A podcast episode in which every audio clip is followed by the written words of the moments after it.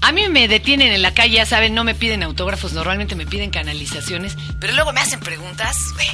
El otro día me habla una prima, me dice, ay, me dice mi hija que ya se volvió emo, ¿no?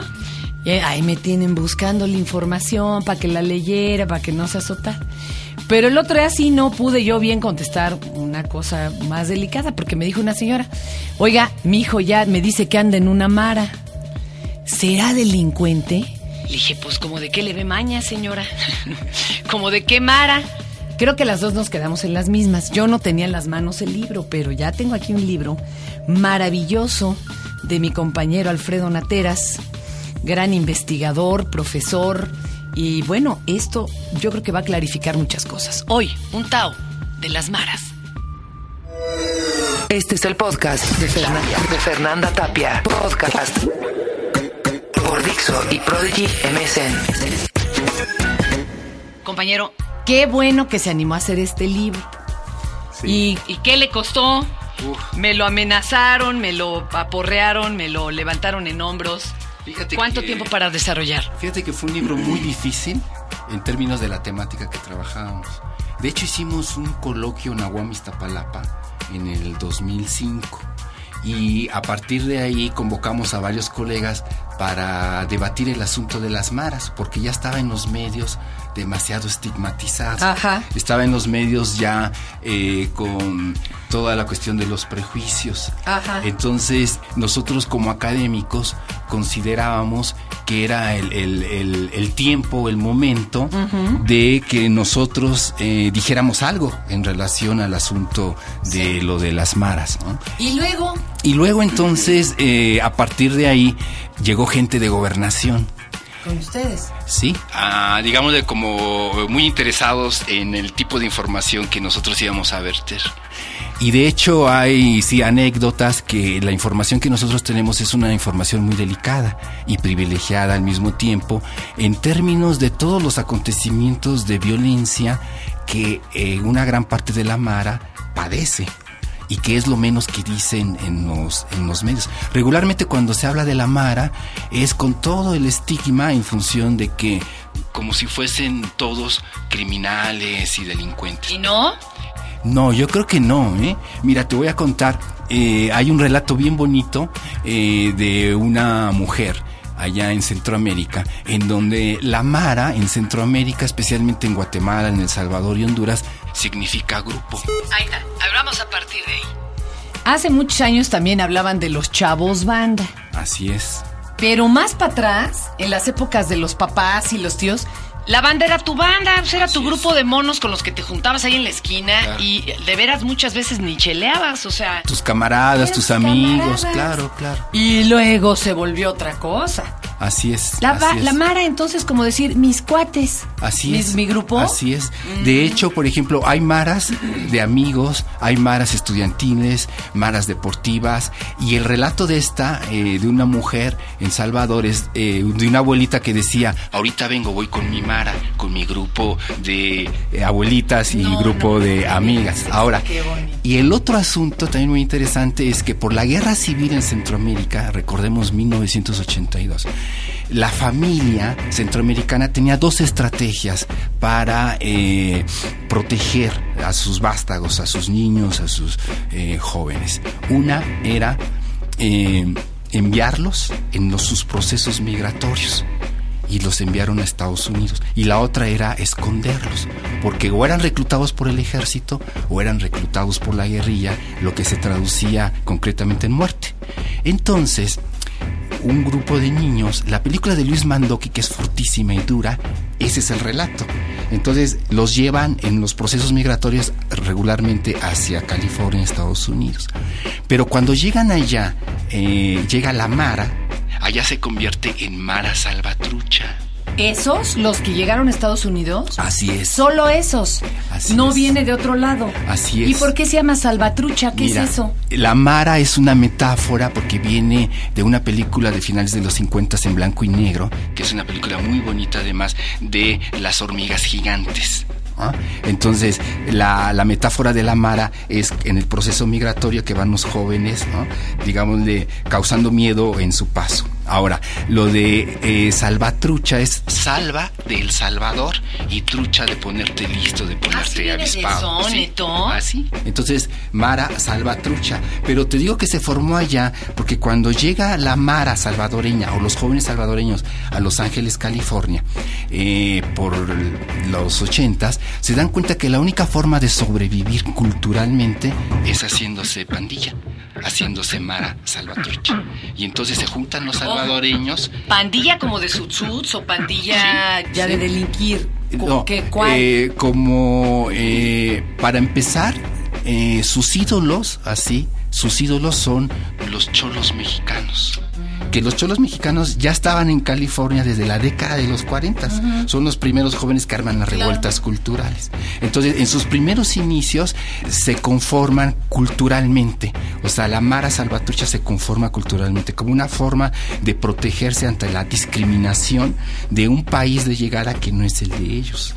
Entonces, en ese sentido, se dan cuenta que ya había negros, que ya había italianos, que ya había chicanos y que ya había cholos. Entonces, ellos se conformaron como Mara Salvatrucha. Pero en 1992 se dan los acuerdos de paz en el castillo de Chapultepec, así se conoce. Pero entonces los norteamericanos, como siempre son muy pragmáticos, deportan a la Mara Salvatrucha, a toda la Mara Salvatrucha, a, los ilegales. exactamente, van de regreso. Ya con experiencias de la cárcel o con, experiencias de haber delinquido y demás. Entonces, pues la realidad de cualquier mojado, ¿no? Así es. Que igual se va a otra cosa, pero pues bueno. Así es. Entonces llegan acá en 1992 a, Centroamérica, Guatemala, Honduras, El Salvador, y entonces desmadran todo el asunto de la forma de en que se vinculaban los jóvenes que ya estaban ahí. Compadre, pues es que mira, llegan con cosas también adquiridas, o sea, cómo se relacionan y todo los jóvenes allá en Estados Unidos, pues ya no pueden ser iguales. Claro. ¿Y esto qué provoca choques? ¿Cómo qué provoca entre ellos? Mira, lo que provoca es que con, eh, la Mara Salvatrucha, una parte de la Mara Salvatrucha ya está infiltrada por el crimen organizado, eso hay que reconocerlo, pero es son los menos, son los, los, menores. Y entonces cuando llegan acá, tratan de como reproducir la estructura o la forma de la Mara Salvatrucha como si estuvieran en Los Ángeles. Control, control del territorio, control del, espacio, control incluso también de, venta, venden seguridad a, los que viven ahí. Pero todos o nomás ese, esos pocos dentro de toda la Mara esos pocos, esos pocos, porque además ya aprendieron que una forma de ganar varo es metiéndose a el asunto del tráfico de humanos. Ese es el asunto de la Mara de Salvatrucha. ¿Cómo, tráfico de humanos? Explícanos qué hacen. Sí, por ejemplo, agarran, dan protección a la gente que se quiere pasar a Estados Unidos. Por eso se asienta mucho la Mara ahí en las fronteras. Entonces, el, el, asunto es que la Mara en México no existe como tal, como agrupamiento juvenil no existe. Oye, pero mucha gente dice que están ahí en las fronteras en Quintana Roo y que están delinquiendo y que están a Guatemala y que ahí se arman unos desmadres terribles. Dicen, robaron la colonia tal, fueron los maras. Claro. Mira, de lo que de lo que sabemos no hay nada comprobado con respecto a todo lo que se les atribuye a las maras. Ese es el asunto también donde entran los medios y como que sobredimensionan y construyen un enemigo público que para mí esa parte de la Mara que está cruzada por el crimen organizado da cuenta de la descomposición social más grande. No se puede entender que una parte de la Mara esté inmiscuida en el crimen organizado si no es en contubernio con las propias autoridades que, tienen el control justamente en la frontera. Entonces, ellos les dan varo a nuestros agentes federales para poder hacer el negocio juntos. Incluso tenemos información y en el libro lo, lo decimos, en el libro lo que tratamos de hacer es como de desmontar toda la cuestión del estereotipo y del estigma que está sobrecargado. Sí, está grueso. Y yo creo que tiene que ver mucho este, con que el gobierno mexicano eh, del lado de lo que fue Fox de ultraderecha, le, le estamos haciendo la guerra sucia a la política de Estado en relación al terrorismo de Bush y compañía. Entonces, México firma acuerdos internacionales para incorporar lo que se llama la ley antimara que es violatoria de los derechos humanos y de los derechos de la ciudadanía de todos estos jóvenes. Ah, Chirón, a ver, ¿cómo, ¿cómo funciona la ley antimara en breve? A ver. En concreto, por ejemplo, esa ley antimara, si ve a dos jóvenes en una esquina, ya es delito. No se pueden asociar. Eh, la otra cuestión de la movilidad. ¿Eso lo tenemos aquí en México? Eh, se está firmando, se firmó en un, en, un, eh, en un acuerdo internacional. En México no, en la zona fronteriza y en Centroamérica. Eh, por ejemplo, esto, esto funciona en Centroamérica, especialmente en El Salvador, en Honduras y en Guatemala. La cuestión de los tatuajes. El- los, los tatuajes es signo de que ante la mirada de los cuerpos de seguridad del Estado, de que ese cuate es, es una mara y por lo tanto es un criminal y hay que detenerlo. ¿no? Pues aquí en el DF todavía está funcionando esa de que por tu apariencia te pueden parar, man. Ah, sí. Oye, no, ¿cómo? No, no, además esto es gravísimo porque además esto va alimentando a las mentalidades más conservadoras. Hay un estudio muy bonito en donde, por ejemplo, por una parte los medios sobredimensionan el asunto del enemigo público que es la Mara. ¿ah? Entonces, a partir de ahí, la gente, que además es cierto, eh, se tiene miedo, tiene temor en relación a la seguridad. Entonces, la gente que más escucha y que tiene contacto con los medios es la gente que va a estar más a favor en relación a que se reduzcan la ley penal, por ejemplo, o que se apliquen este tipo de, eh, leyes. Ahí está el asunto de la lógica en términos del discurso de la ultraderecha o de los discursos más, más eh, totalitarios que vienen del- del gobierno de Estados Unidos, avalados por el gobierno mexicano. A ver, yo nomás quiero hacer mención de tres cosas. Una, no los podemos canonizar a todos porque habrá unos que sí delincan. Sí. ¿Estamos de acuerdo? Sí, son los menos. Dos, pero tampoco los podemos juzgar a todos como criminales. Así es. La señora que me dijo, mi hijo anda en las maras. Sí puede ser que ande como decir soy punk o soy Exacto. cualquier otra cosa. Más bien es tiene- un movimiento claro, cultural. Más bien tiene que ver con eso. Ah, sí. ok. Porque inclusive Pero si la señora ve que está empezando a pasar Claro. cosas raras en su casa y que llega drogado y todo, digo, pues to- de todas maneras ponga atención. Claro, claro, algo No. le está diciendo. Ah, exacto, se- más allá de que sea Mara Claro, claro, o- claro. o claro. dealer o Sí, algo, sí, ¿verdad? Sí, sí, sí. eh, yo le diría a esa mamá que, que- que se relaje y tranquilice que en realidad su hijo no es Mara porque no hay Maras aquí. Debe No estar hay realmente Maras. No, no hay. Eh, debe estar agrupado a, eh, alguna inscripción identitaria, un tarqueto, pong. eh, Algún o- o grupo ahí. La Barrales, ¿te acuerdas? Ah, hizo una declaración hace dos años muy desafortunada que nada más dan cuenta justamente de cómo eh, se, se reproduce el estereotipo. Hay una fotografía que sale en los diarios en donde en un, en un estadio de fútbol aquí, América contra alguien, toman a unos jóvenes que están tirando barrio, como se dice, ¿no? ¿Qué es tirar barrio? A ver, para los que no sepan. Es el código con, con las manos, es la expresión corporal identitaria de decir. Tirar barrio, yo pertenezco a la Este es- primera o pertenezco a, a- a los Latin Y tirar rostros cuando andan galanes. Oh, ese es chido. a ver, síguele, así. síguele. Pero entonces la barra les ve esto y dice, hay maras en México. ¿Cómo? Por la forma en que movieron manos y y todo. lo que está dando cuenta la Barrales es una gran ignorancia. Porque eh, los jóvenes, en términos de sus ascripciones, por ejemplo, los cholillos tiran barrio, es una forma de identificación. Pero entonces fíjate cómo se construye o se refuerza el estigma en términos de que la imagen del, del, del Mara es también una imagen tirando barrio. Oye, ¿no? Tintán tiraba barrio, compadre. Sí, claro. Así como lo ven. Has de saber que hay cholillos que son maras. Pues ah, es que Claro, ahí tal la claro. cosa. Sí, hay cholillos que son maras. Entonces, hay más cultural que criminal el asunto. Y el asunto es que lo, lo delicado de aquí es que se criminaliza ¿no? las prácticas sociales y expresiones culturales de este tipo de agrupamientos que le llamamos las, las maras. Ya les llegará su tiempo porque también cuando las bandas se satanizaron tanto y luego Claro. y luego al revés les hicieron tanta ¿Te acuerdas? Los Sí, panchitos. Yo tenía un poli en Radio Mil que andaba Ajá. todo tasajeado, man, y me dijo Claro. es que yo era Panchito.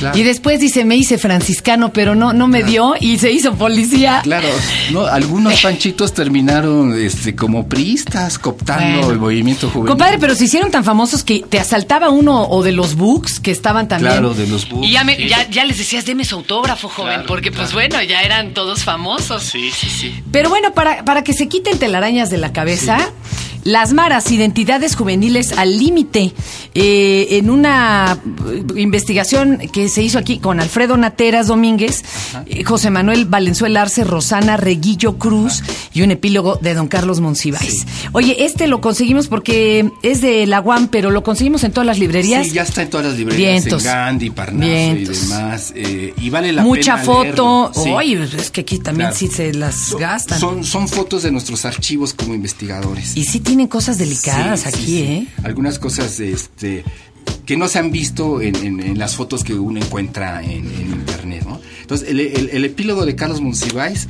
eh, es muy bueno. Yo creo que es de lo mejor del libro. Todo lo demás también está muy bien. Pero, pero es un, es un De la información delicada que ustedes, que, por- Sí. ¿cómo qué fue o por qué fue? Mira, Yo eh, sé que a ustedes se las compartieron porque iban en otro plan, ¿verdad? No se la van a pasar a alguien Claro, de mira, esto también tiene pero- que ver con el trabajo que ya llevamos de años con respecto a a este tipo Grupos de juveniles, claro. que ya hemos eh, en ese sentido construido una confianza en relación a ellos. Estas son investigaciones de años de trabajo. Entonces es así como también nosotros éticamente hay algunos testimonios que, que pasan en el anonimato. Claro, eso es lo que te decía, lo tuvieron que hacer Claro, así. Claro, por Porque si eran testigos de cosas terribles. Sí, de o- hecho, bueno, hay, hay testimonios de asesinatos, testimonios de cosas ilegales, pero también hay muchos testimonios de cómo ya están operando y funcionando eh, los cuerpos de limpieza, la sombra negra en El Salvador, exterminando ¿no? Eh, con un concepto que me, me dio de tip el, el Monsiváis en términos de los desechables, o sea, para el Estado y las Como en Brasil, instituciones. ¿no? Exactamente. ¿Te acuerdas? Exactamente. Pero también tú ves Chidad de Dios y dices, Sí, ups, sí, sí, sí está. Sí, es tremenda esa la de la ciudad de Dios. Pero ahí lo interesante es que para pareciera ser que para el Estado son desechables. Y por lo tanto, si son desechables, pues se pueden asesinar y se pueden borrar. Lo, lo que está pasando en las cárceles es gravísimo ya en Centroamérica. Eh, están poniendo a, la- a los líderes eh, de, de- pandillas rivales en, los mismos espacios, entonces terminan este, asesinándose y demás. Hay asaltos de una pandilla a, centros de reclusión, entonces es algo también escandaloso. Y, y otra cuestión para escandalizar más el asunto, la, la forma, ¿no? En términos en que se aniquilan es una forma eh, pues muy sanguinaria, ¿no? pero también es una forma que da cuenta que mucho de la parte que ejercen de la violencia de Dios es una parte que la, la- la incorporaron y la vivieron como chavitos en El Salvador, la parte de degollar, por ejemplo.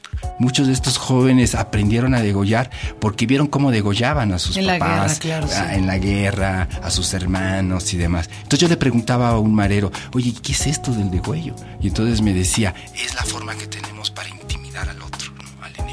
porque así nos intimidaron cuando vino el ejército. Entonces, digamos de que hay que entenderlo también en un contexto, porque está hablando de la violencia estructural y la violencia cultural, que tiene que ver mucho también con la historia y los pueblos de, de América Latina. Pues qué valiente investigación, mi Alfredo. Y qué bueno Sí. que lo pusieron, lo pudieron hacer. Vale. ¿Qué son y qué no son las maras? Mejor para que no se los choren Sí, lo- y en lo las próximas encuentran. declaraciones, ¿no? Las maras, identidades juveniles al límite. Consíganlo. A- Ahora que ya la, la- la- universidad levante la huelga, lo pueden conseguir a mitad de precio más vara. ¿Ya para cuándo, compadre? Ya urge, ya Pues tengo una bola de insidiosos. Imagínense qué terrible.